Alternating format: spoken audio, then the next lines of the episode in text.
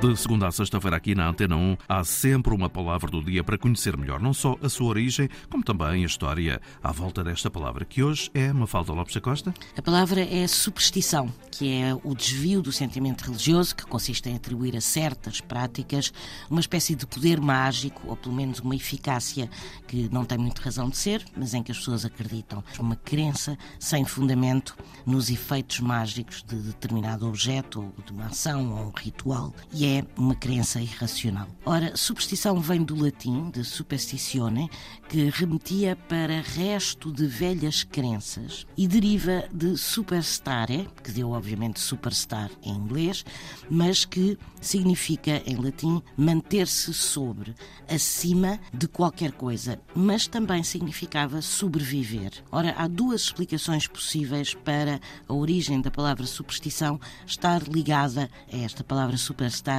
latina. E a primeira é que se associa à superstição o ser exagerado no seguimento de rituais religiosos.